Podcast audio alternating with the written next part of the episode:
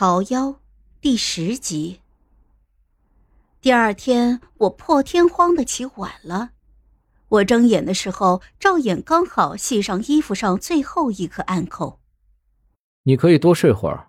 太后差人来过了，今天不用你请安。可怜朕没你那么好命，日日上朝，雷打不动。他那双眸子扑闪扑闪的，脸艳晴光，里头是幸灾乐祸的暗笑。始作俑者是他，他怎么好意思笑我？我瞪了他一眼，红着脸唤春桃进来洗漱。一起身就感觉不对，赵衍及时的扶住我，有些歉疚道：“对不起。”他这会儿态度倒是很诚恳，只是我感觉耳尖是烧得更厉害了，垂下头来推开了他。我急急忙忙的赶往太后处，总算是没有迟到。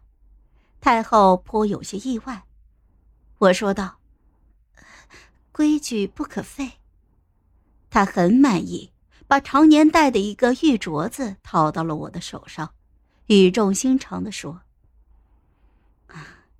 如今你也成了恩泽，皇上看来是想通了。哀家希望你多规劝皇上，雨露均沾。你呢是个懂事的，哀家呀对你放心。后宫风气该好好正一正了。懂事儿，又是懂事儿。李七月。我好羡慕你呀，虽然你没有家世，可是我真的好羡慕你。皇上留宿大明宫的消息像是一阵风，一夜之间吹遍了整座皇宫。没多久，李七月就来找我了。我知道他会来，他气势汹汹，显然是在盛怒之中。滚开！哼一个挡在他身前的宫女被一掌拍开，三四个宫女围了上去，想拦住他，又不敢动手使劲儿，只怕伤到了龙胎。我示意小太监关上门出去，毕竟这个场面着实不大好看。哼，孟瑶，你这个贱人，趁着我怀孕，竟敢勾引皇上！皇贵妃慎言。哼，慎言。你爬上龙床的时候想过我吗？你有什么脸坐在这里说这种话？梦瑶，你不要脸！我脸色一下子变得惨白。他说着就要朝我扑过来，春桃这个时候顾不得其他了，上前就拦住了他那只扬在半空中的手。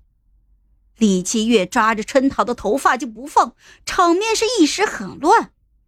我深吸了一口气，闭上眼睛就喝道。来人，给皇贵妃赐座。李七月被七手八脚按到了凳子上，表情很是不服气，讽刺道：“你这个皇后，如今当的真是很威风呀！”哼，皇贵妃，本宫如果是你，就会好好调理，顺顺当当的。把这龙胎给生下来，在这紫禁城里，母凭子贵，这个道理你不会不知道。更何况，你应该很爱这个孩子。哼，我最讨厌你那副假惺惺的样子，狐狸精，你装什么？让我好好调理，把皇上都让给你是吗？你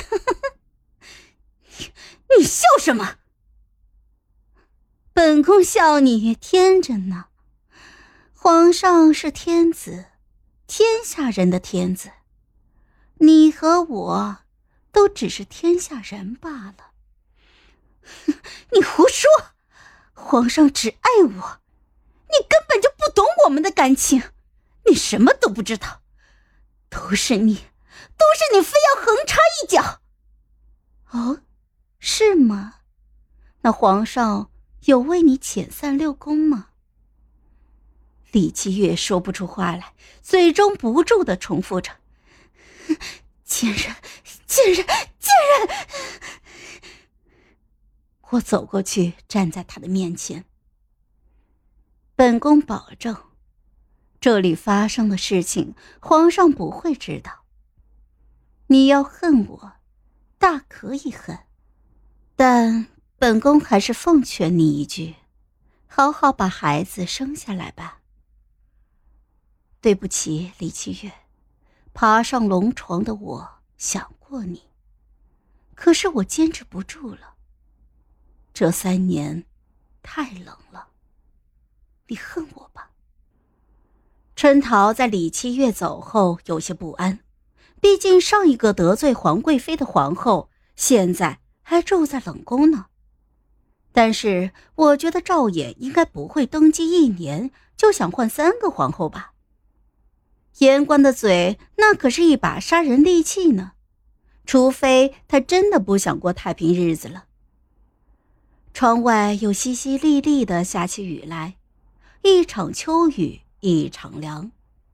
这几天我瞧着宫里的银杏叶子开始有些黄了。先前忙着太后的寿宴，父亲的大厂只做了个囫囵，现下又翻出来继续绣袖子上的仙鹤。夜里半梦半醒之间，我忽然被一道力道给摇醒了。恍惚里，我摸到了一条手臂，结实而有力，骨骼修长。男人，他及时的捂住了我要叫人的嘴，一点龙涎香的味道从他的袖口溢了出来。哦，赵衍，大半夜没人通传，做贼似的站在我的床头，清冷的月光披在赵衍的身上。他见我不再挣扎，放松了下来，俯身把另外一只藏在背后的手拿出来，悬在我的眼前。他的掌心上躺着两个小小的圆环。喜欢吗？赵岩的语气雀跃，像是手上拿着什么了不得的东西。